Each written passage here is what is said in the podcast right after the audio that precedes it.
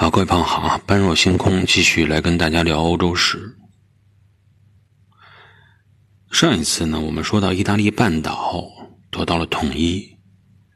马略军改，啊，获得了很大的成效，罗马军队恢复了战斗力。马略军改啊，应该说是在危难之中挽救了罗马帝国。让罗马军团重新获得了升级，但还有一个问题啊，就是事物都是两面的。马略军改实际上对罗马来说，也是隐藏了一个非常重要的风险，非常重大的战略风险。我们来分析一下它这个风险在哪块儿。最开始的时候，马略军改之前，那么还是那种义务兵制。义务兵制底下呀，就是说你公民服役是与你这个公民权相捆绑在一起的。本身啊，罗马这个公民去参军，就意味着你能获得更多的政治经济权利。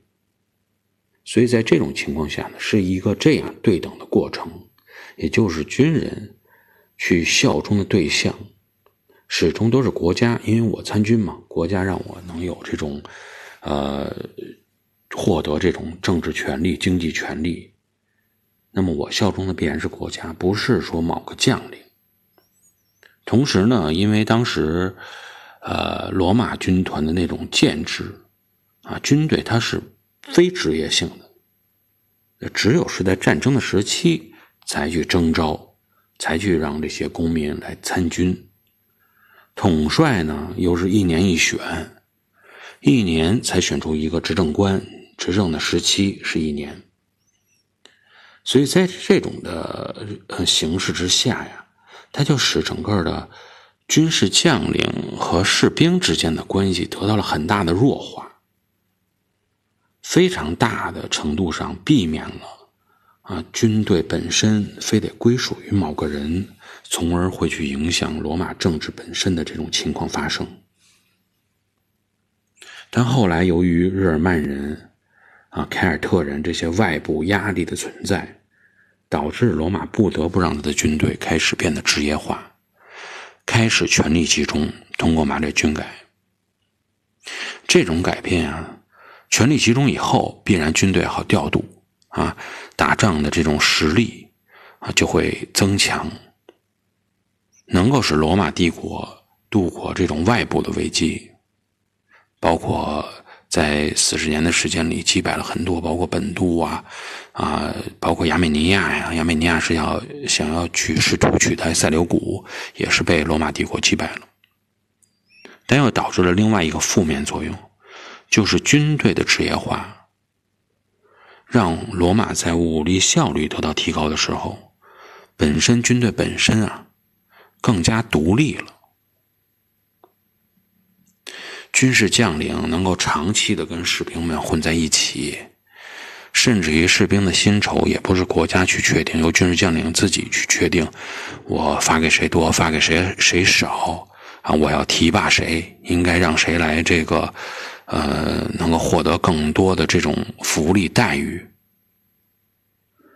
所以导致整个罗马军队。主要效忠的对象，逐步的从国家转向了个人，这样呢，出现了一个问题，就是导致军队的指挥者的权力过于集中。他们要是想夺取政权的话，所谓那些代表国家的元老院，或者说本身国家的政体，是没法去对付他们的。在这种情况下，逐步的罗马帝国的内部的权力之争开始变得比较血腥了。军队的指挥者们啊，开始使用武力来想要改变权力的归属。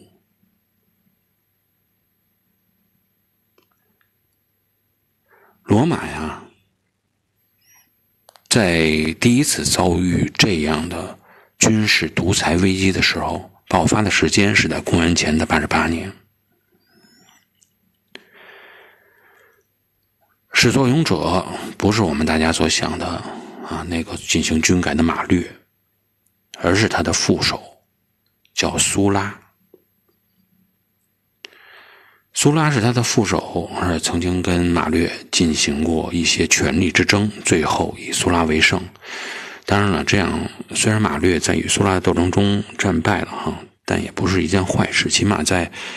呃后世的留名之中啊，让大家对他的印象是一种马略始终是一个帮助罗马中兴的改革者的形象出现。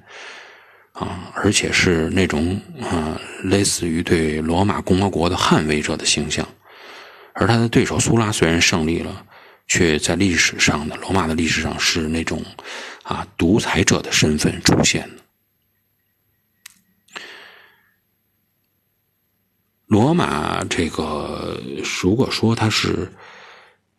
独裁本身，对于罗马可不是一件非常新鲜的事儿。虽然为了权力的制衡啊，罗马之前一直是说是这种执政官一年一任期，同时呢，还有时候会选出两位执政官共同管理国家，来分散权力。但是呢，出于这种外部战事的考虑，有时候罗马经常会在危急时刻任命一名执政官。啊，集于一身叫战士独裁官，任期大概就是半年的时间，一年的时间，用这种方式来提升国家和军队的整个的运转效率。比如说，曾经出现过啊临时的战时独裁官的，嗯，我们之前讲的第二次布尼战争之中，以废边战术闻名的那个废边，他就是这种临时的独裁官。当然，不过战胜了这个汉尼拔以后啊，罗马认为他们也不需要总是用这种危机的方式解决，所以在后边的一百多年里头，没有出现过啊类似的这种战时独裁官的情况出现。所以现在苏拉出现了以后，那么军队就可以左右政权，这样的力量出现了以后，罗马共和国的体制基础。发生了比较大的动摇。用武力夺取政权的苏拉，第一次让罗马出现了这种没有任期限制的独裁官，在公元前的八十一年。事情呢发生的说是顺其自然也好，说是本身啊这种苏拉的按按理说这种苏拉的进程应该不会进行改变也好。但有时候历史呢，就是这么有趣啊。苏拉本身是很有可能成为罗马帝国的建造者的，但是呢，苏拉本身并没有把握住这样一个历史机遇。当升级为独裁官以后，仅仅两年以后，在公元前的七十九年，苏拉就病故了。当然了，在病故之前，他放弃了最高的权力，隐退乡间。第二年就病故了。所以呢，历史上也一直有这种对苏拉的一种说法，哈，说他到底为什么会突然间选择放弃？如果他后来没病故，那么呢，可能还是一个谜。但是我觉得呢，可能还是由于身体的原因，啊，看来呢。这种继续去独裁、继续去执政的可能性已经不大了，啊，不如退而求其次，啊，留这么一个好名声。苏拉这个人啊，简单说，有勇有谋，但也相对来说呢，是那种比较的啊，有这种策略。比较阴险的一个人，性格属于那种既狡猾，嗯，又勇敢，所以后人称他为什么呢？称他为半狐半狮，啊，有点像狐狸，又有点像狮子，有狐狸的狡猾，又有狮子的勇猛。不管怎么说，苏拉是属于第一个吃螃蟹的人。但是呢，从客观角度来说，是还没有到，就是大势还没有到他能够说去整个使罗马帝国变成一个军事独裁的这种可能性，因为罗马人民当时对整个的政治体制不习惯这种完全的独裁，习惯那种啊一年一任、两年一任，两个人互相去制约、去抗衡的那种体制。